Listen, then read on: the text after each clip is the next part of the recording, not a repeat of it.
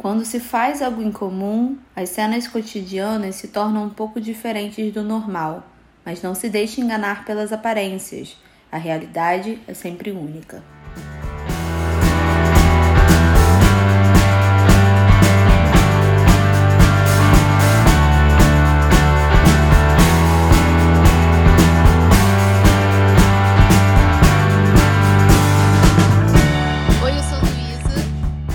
E eu sou a Isa. E esse é o podcast No Caminho Um Livro. É, nesse episódio a gente vai falar sobre o primeiro volume de 1Q84. Para quem segue a gente lá no Instagram, a gente está lendo a trilogia do, do Murakami é, desde fevereiro, né? E a gente está agora aqui indo discutir o primeiro volume. Sim, nesse primeiro volume a gente conhece os personagens principais, o Tengo e a Omami. É, a narrativa do livro é dividida entre os dois, cada capítulo um vai narrar.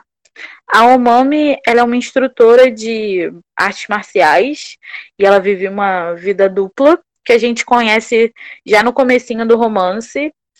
E o Tengo, ele é um professor de matemática que dá aula em escola, numa escola para adolescentes, assim, talvez de ensino médio. E ele também é um escritor nas horas vagas, assim, mas é a paixão dele. E ele serve como um escritor fantasma para uma revista renomada de contos e, e, literatura, que inclusive dá até um prêmio. É, a característica dos dois é que eles são bem solitários, assim, e algumas coisas estranhas começam a acontecer na, na vida deles. E em algum momento ali do, do livro a gente vai se deparar com o que é esse lugar do 1Q84, tá? O ano do livro é 1984, para quem está se perguntando se tem alguma relação. Então, tem sim. Acho que a gente pode começar então, Luísa, falando sobre o tipo de narrativa do Murakami. Sim. É, o que a gente percebeu, né, é que o jeito como o Murakami constrói essa narrativa do 1Q84 é um jeito um pouco diferente, assim. Não é fácil, a gente não encontra facilmente outros escritores fazendo isso. O que parece é que ele dá tempo para as coisas, para os acontecimentos do livro é, realmente acontecerem, assim. Ele vai construindo de forma palatina e ele meio que mastiga as coisas para você, inclusive às vezes ele até se repete. Ele não ele não apressa os acontecimentos, ele constrói. E nessa construção, é, para o leitor, ou pelo menos para mim, parece que a gente se aproxima mais desse mundo, né, dessa realidade dos personagens. Sim, sim. E é, como Isabela já falou, né, é, o livro ele é sempre intercalado. Em um capítulo a gente tem contato com a Omami, no outro a gente tem com o Tengo. Então, apesar de ter essa, esse desenvolvimento mais lento, a gente ao mesmo tempo tem uma, uma aceleração porque tem essa troca de vozes que não faz com que o livro fique um livro chato. É, e os acontecimentos também são interessantes, você sempre está se questionando outra coisa. Então, não é aquela leitura chata que oh, quero logo terminar esse livro, não aguento mais, que você tem vontade de, até de largar. É, é bem, bem interessante. E é isso, o jeito dele de escrever é maravilhoso. É, é um pouco poético, sabe? É, é bonito, assim. Tem uns, uns trechos que são lindos de ler. Então é bem, bem interessante. Se você não leu ou não ouviu falar, esse é o momento. É, e parece que não é sempre, apesar de ser um livro cheio de ação, porque ele é, porque ele tem muita coisa acontecendo ao mesmo tempo, ao mesmo tempo ele balanceia com momentos de pausa, com momentos Sim. de contemplação, né? Que é, tem relação com a vida solitária dos dois personagens principais eles vivem ali sozinhos, então é óbvio que teriam momentos de introspecção, que é o que a gente vê muito. Uhum. E isso também conecta não só a gente com o mundo, mas com eles.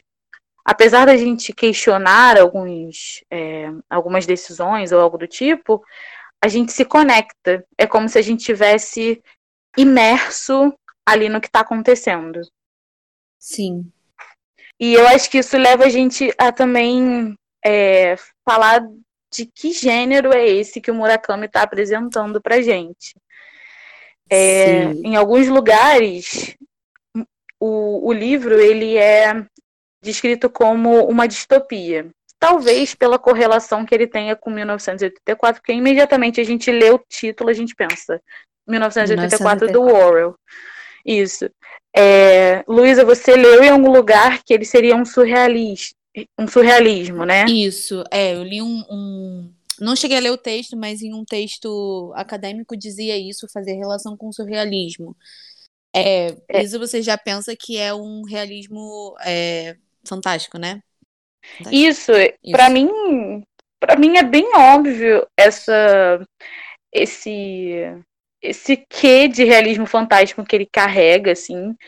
Quem já leu é, qualquer coisa do realismo fantástico percebe que ele efetivamente ele conecta elementos do real, assim, é, é, um mundo normal, como qualquer outro, tudo acontece perfeitamente, de repente tem um elemento fantástico ali no meio. Sim. E quando eu digo fantástico, é fantástico mesmo, assim, são coisas que não, não aconteceriam no mundo real, e isso faz eu acho que até o fato de não ser um gênero facilmente categorizável é, faz a narrativa do Murakami também ser única, assim. É, porque a gente questiona o tempo todo. A gente fica, caramba, isso é um mundo fantástico completamente ou um, um mundo que tem o fantástico inserido? Sim. Deixa a gente um pouco confuso, né? Uhum, exatamente.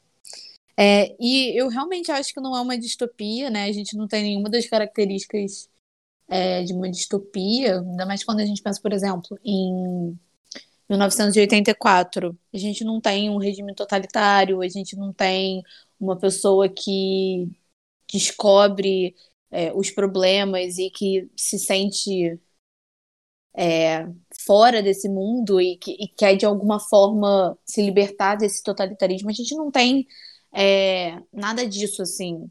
Então, eu, como Isabela mesmo disse, parece que é muito mais uma relação simples pelo nome, que remete a 1984, logo é uma distopia, porque faz relação com, com 1984.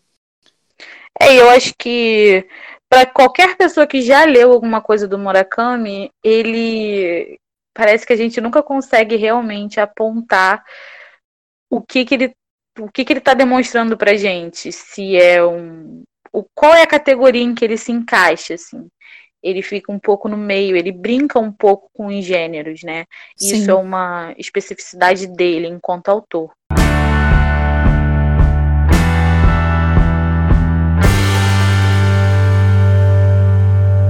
Interessante a gente desenvolver um pouquinho mais da, da história do Tengo. E, bom, como o Isa já disse, né, o Tengo, ele é um professor de matemática, mas ele também escreve. É, ele não tem nenhum livro publicado, ele já enviou diversos é, textos dele para uma revista para ver se ele ganhava um prêmio, mas nunca tinha ganhado e nunca ganhou nenhum prêmio. E aí ele se depara com um texto é, chamado Crisálida de Ar, que chama muito a atenção dele. Tem diversos problemas na escrita, né? Mas chama muito a atenção dele.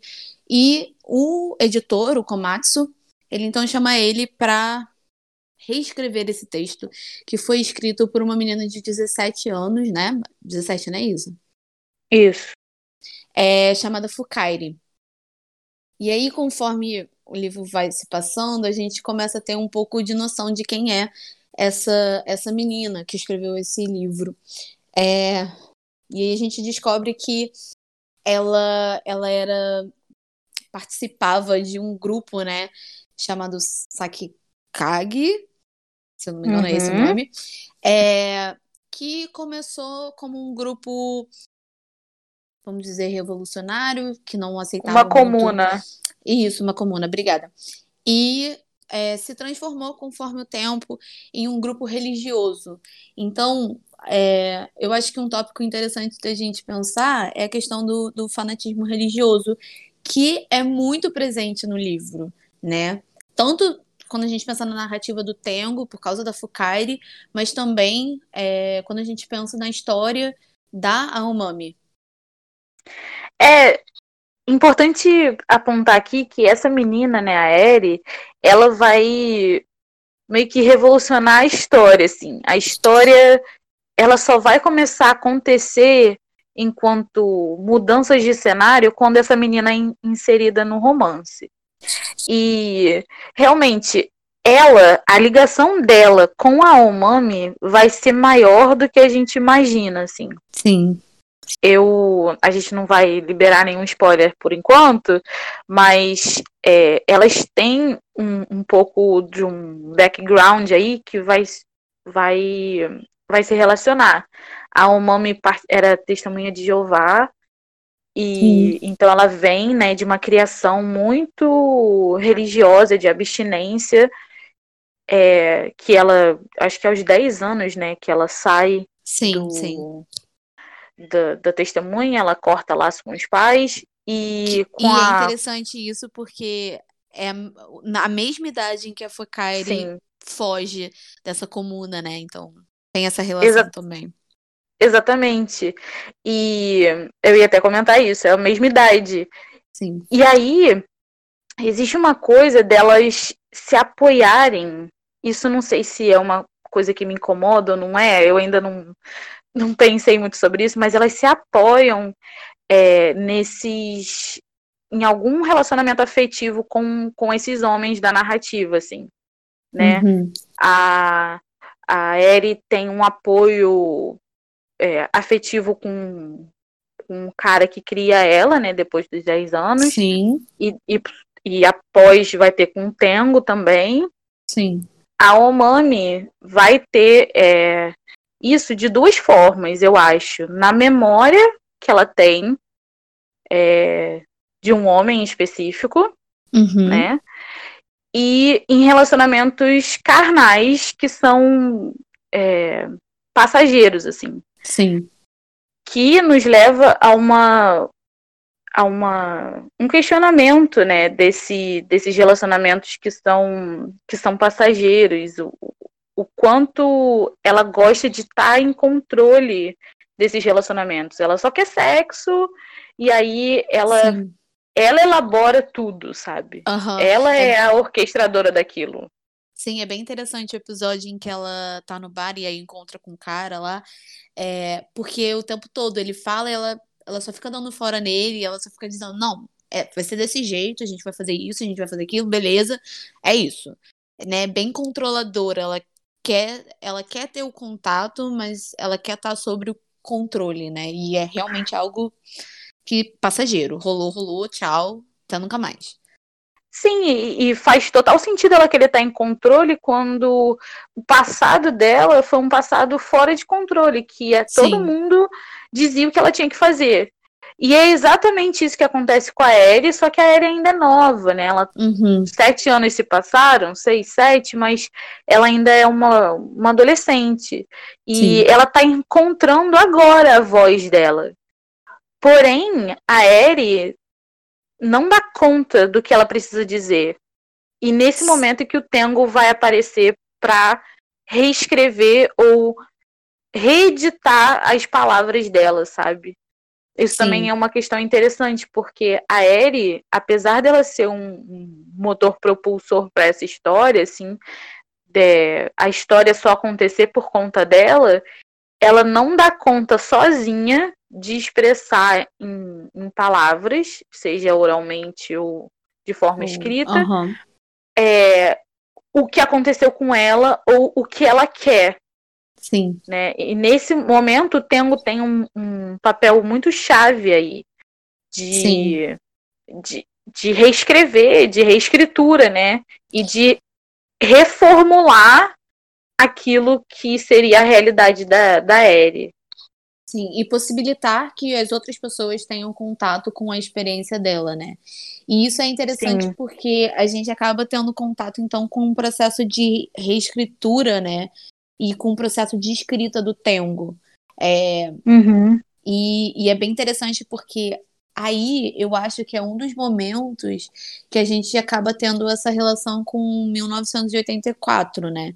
Para quem não leu 1984 do George Orwell, é, a gente tem um, um, personagem que vive num, num regime totalitário.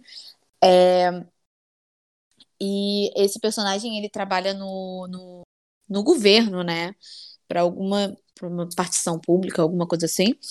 É, e nesse, nesse universo, eh, o governo ele controla, controla toda a história desse Estado. Então, é, existe um processo de reescritura do passado.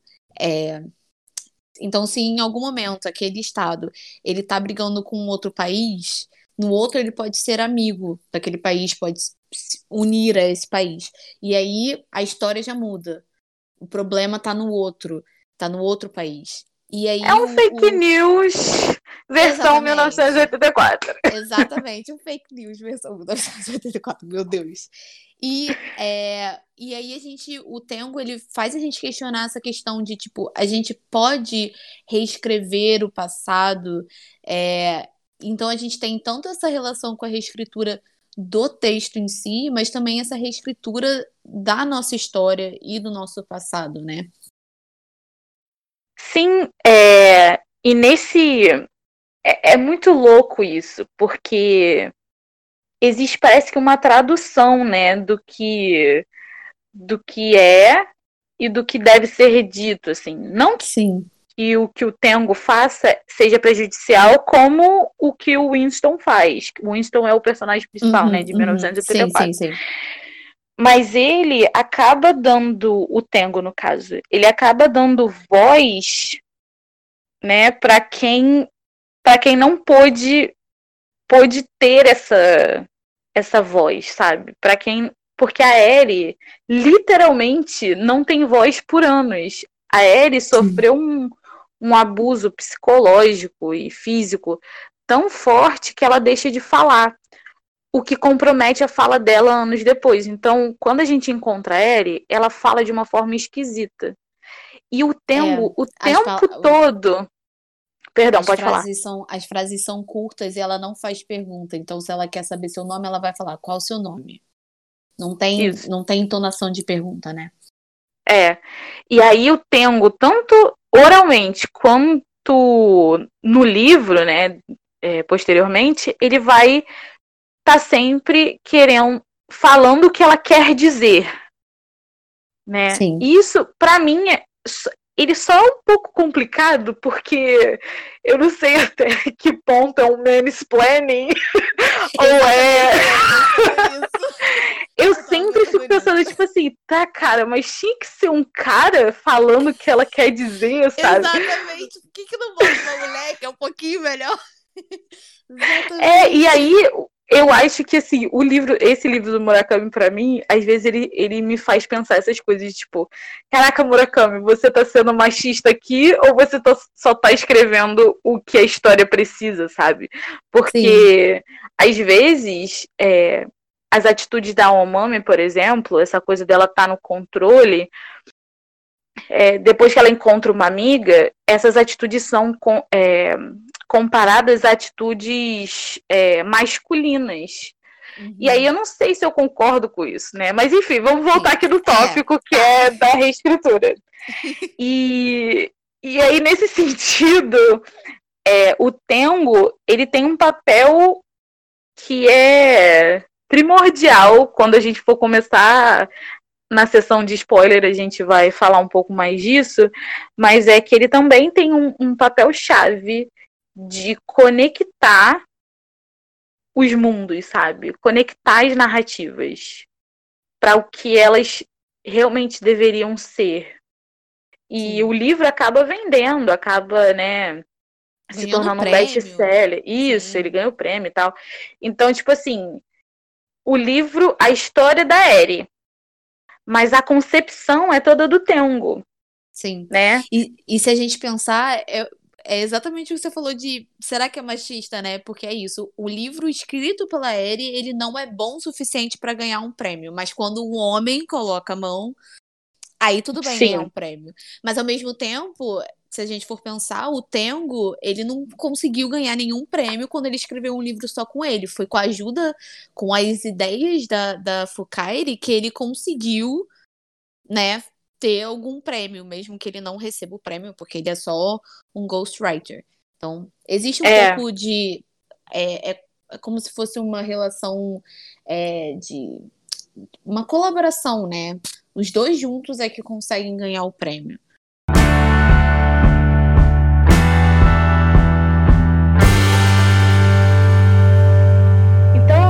Gente vai entrar na parte de spoiler. Então, por favor, você que está ouvindo, não leu o livro, não quer ouvir spoiler, é a hora de você parar, tá? E você pode voltar lá no final do, do podcast, que talvez a gente tenha alguns avisos. É... A questão mais importante do romance inteiro. O que é um Q84? Isso é um mundo inventado? É, é a realidade? É a nova realidade?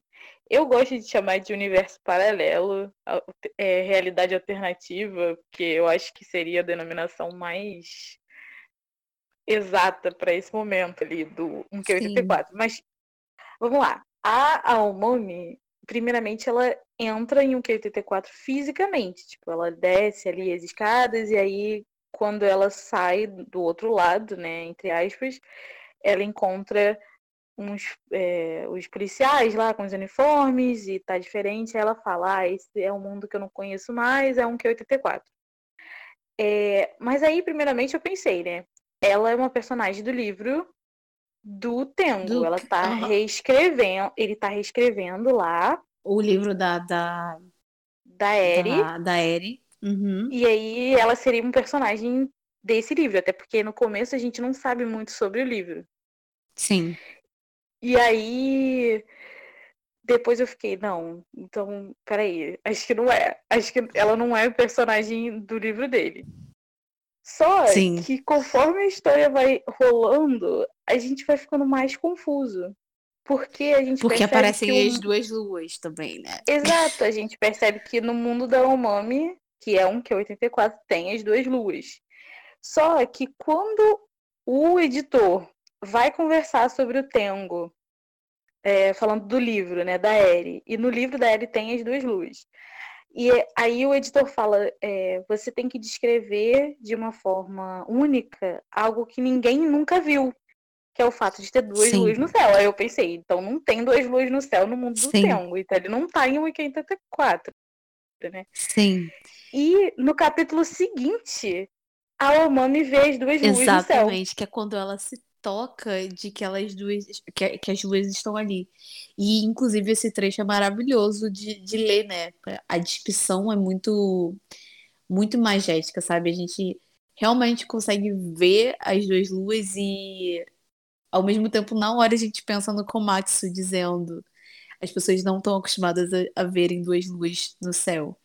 É, e aí, tipo, que é o interessante, porque depois faz relação com o final do livro, é, e é por isso que essa parte tem spoiler, então, por favor, é, que é de, de que a gente descobre que o Tengo também está escrevendo, então, depois que ele reescreve Crisálida de Ar, ele está escrevendo um outro livro, né, um livro dele, autoral, Sim. e nesse livro, a gente descobre no último capítulo, se eu não me engano, ele tem uma conversa com a, com a amante, né? E Uhum. aí a gente descobre que, na verdade, nesse livro também tem duas luas. E aí o pensamento que a Isabela teve no início começa a fazer sentido, sabe? Mas não necessariamente que a Umami tá em Crisálida de Ar, mas talvez no livro do, do, do Tengo, quem sabe? É, e é muito louco, porque, tipo, que mundo é esse, sabe? O que que faz você estar nesse mundo ou não estar?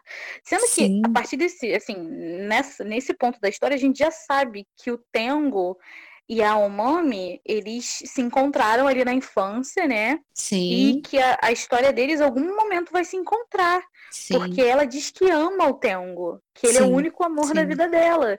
E que se ela for encontrar ele, tem que ser por acaso. O destino vai dizer isso. Aham. Olha, sinceramente, o Murakami não ia botar um, um elemento desse de destino e de encontro se ele não fosse botar os dois juntos na página, sabe? Sim, inclusive é aí- uma coisa que ele tá brincando o tempo todo, né? É, como a gente tem um personagem que é escritor, o tempo todo o Murakami tá brincando com essa construção da própria narrativa, de é, a gente vê o Tengo construindo a narrativa dele, a história dele, e, e a gente refletindo sobre a construção que o Murakami fez da, da obra dele, sabe?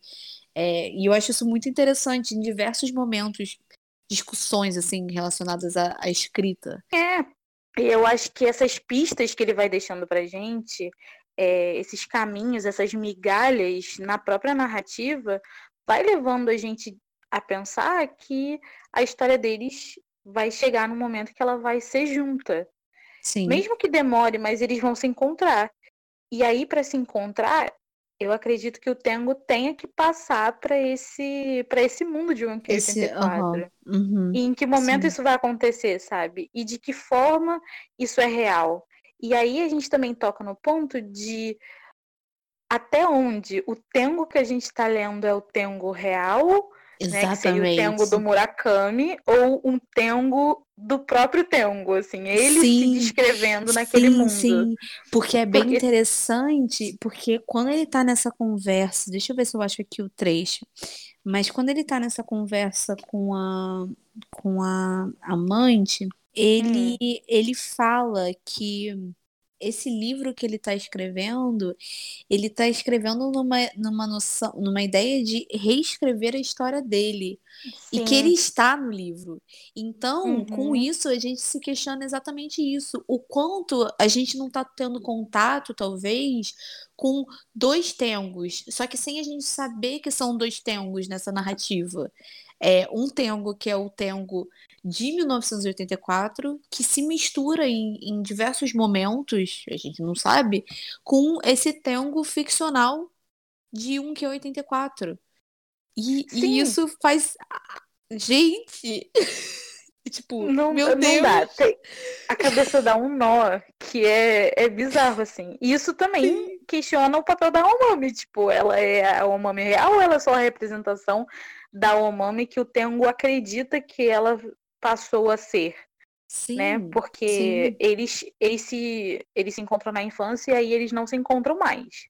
Mas se o Tengo tá reescrevendo a história da Umami junto, talvez ele esteja escrevendo tudo isso, que ela é uma assassina e de dia ela é uma instrutora de artes marciais, que já Sim. parece uma coisa um pouco inventada, né?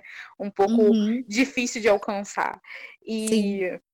E como ele conhece a história da Eri e, e tal, por que, que isso não poderia estar também junto na narrativa Exatamente. da Aomami, já que ela encontra a Tsubasa, Sim, sabe? e na aí, casa e da aí mulher lá. E, e dessa forma ele consegue achar uma, um jeito desse dentro desse mundo ficcional dele conseguir encontrá-la, porque eles têm algo que une, sabe? Sim, Que é a Fukairi, que é toda a história do, do, do- das pessoas pequenas e, e do, do- da comuna e tudo mais. É isso que une eles. Então, de uma forma, certa forma, ele pode estar reescrevendo essa história e tentando encontrar é, a Umami, só que não no mundo real, mas no, no, no mundo que ele criou. E isso é, é lindo, maravilhoso. e assim, se não foi isso, né? Porque a gente. Eu já terminei o segundo volume, é, Sim, eu mas ainda tô lendo. você ainda vai terminar. E se isso virar re- real, assim, né? Se isso for o que acontecer no final, vai ser muito bom. E se também não for, acho que a gente também vai ficar com, a- com essa vontade de que fosse, né?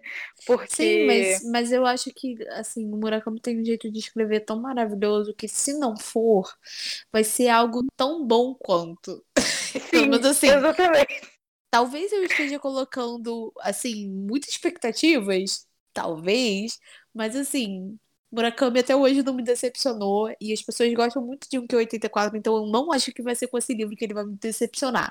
Então, é vou porque eu continuar acho com que as eu- minhas expectativas. ele não para de surpreender a gente. Sim, Parece que quanto mais especulação a gente faz, mais ele brinca com isso e mais ele tá disposto a impressionar a gente, sabe? Isso que é Sim, muito sim. bom na narrativa dele. E eu acho que isso que faz também ser um, um livro que a gente quer começar, a gente quer terminar, apesar de ser, serem três tomos, apesar de serem livros relativamente, né, é, grandes, Sim, assim, são sim, livros sim. médios.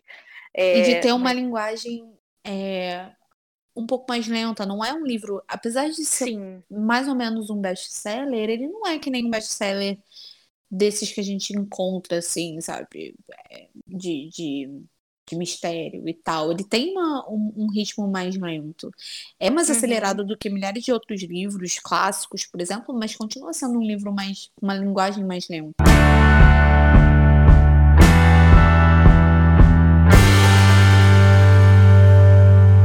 Já que a gente está falando de elementos fantásticos e de o que a gente não sabe o que, é que vai acontecer, é, e aí leva a gente a essa questão das próprias pessoas pequenas, né? Em- como eu tô lendo em inglês lá, eles chamam de little people.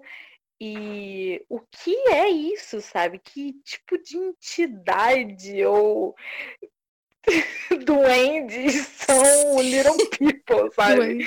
Eles saem da boca da Tsubasa, sabe? Exatamente isso que eu ia falar. Que cena foi aquela, gente? Não, e aí você lê aquilo e você fica tipo, hã? Sim. Ele acaba, acaba ali. Ele não te dá mais nada sobre o Little People. aham. E aí você só de- depois você só descobre que, que o cacho... a cachorra, né, que comia espinafre, ela Uhum. morreu. Explo- Explodida. É nem- Explodido por dentro.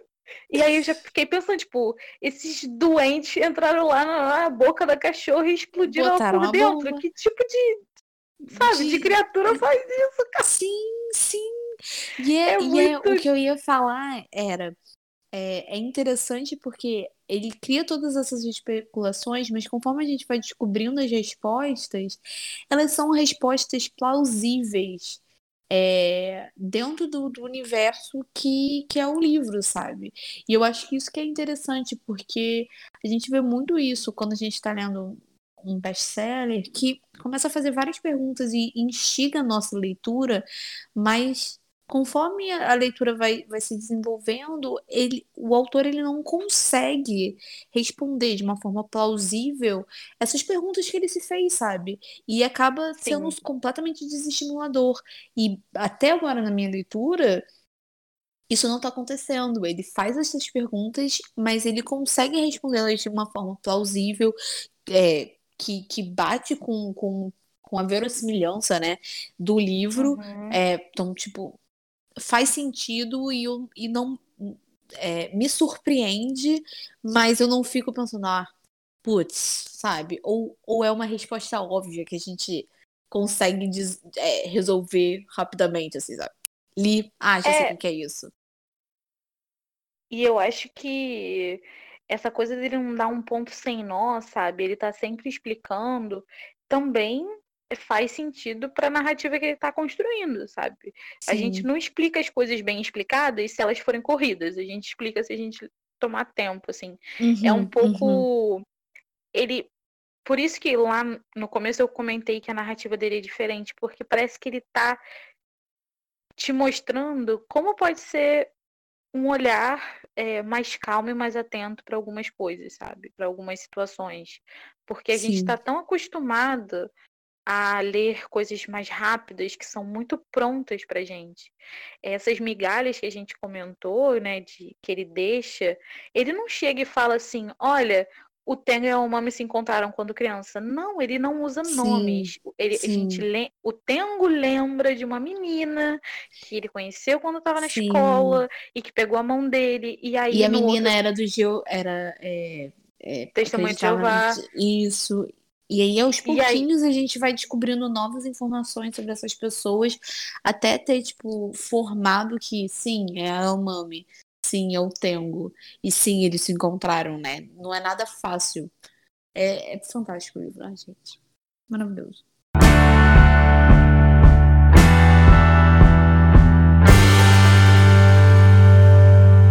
Então a gente terminou esse primeiro livro com algumas questões.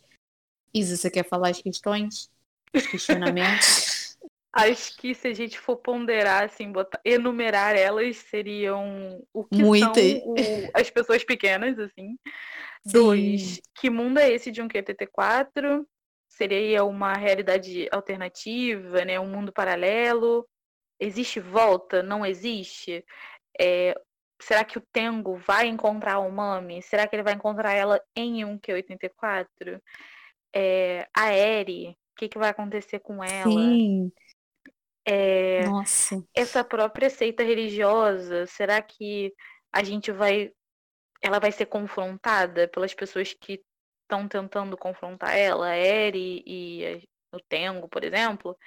É, e eu acho que é, que é isso, assim. Acho que esses Sim. foram os principais questionamentos que a gente tem, assim, enquanto que a gente está buscando respostas para o volume 2, né? Sim, sim, exatamente. É, então é isso. Se você leu esse primeiro volume, é, a gente tem resenha dele lá no nosso Instagram, no Caminho Livro. Se você não leu, por favor, leia, porque Murakami, Murakami é maravilhoso e com certeza você vai gostar muito da leitura da, da, do, desse livro e da escrita dele como um todo. É, deixa também, se você leu, deixa um comentário lá no nosso Instagram. Compartilhe com a gente o que você achou do livro, quais são os seus questionamentos em relação à história. É, é isso. A gente quer escutar sobre vocês. O que vocês acharam do, do livro. E se você gostou também, compartilha, né? Porque é assim que a gente que a gente faz. Se a gente gostou de um negócio, a gente vai lá, conta pro nosso amiguinho e dá para você compartilhar pelo Instagram, dá para compartilhar pelo Facebook e pelo WhatsApp, né? Entra aqui no linkzinho do, do podcast, dá um share e, e espalha a nossa palavra. Isso, porque a gente exatamente. Faz com muito amor e é muito trabalhoso, mas eu espero que todo mundo esteja gostando. E é isso. Até o próximo episódio. Até, gente. Tchau, tchau. Tchau.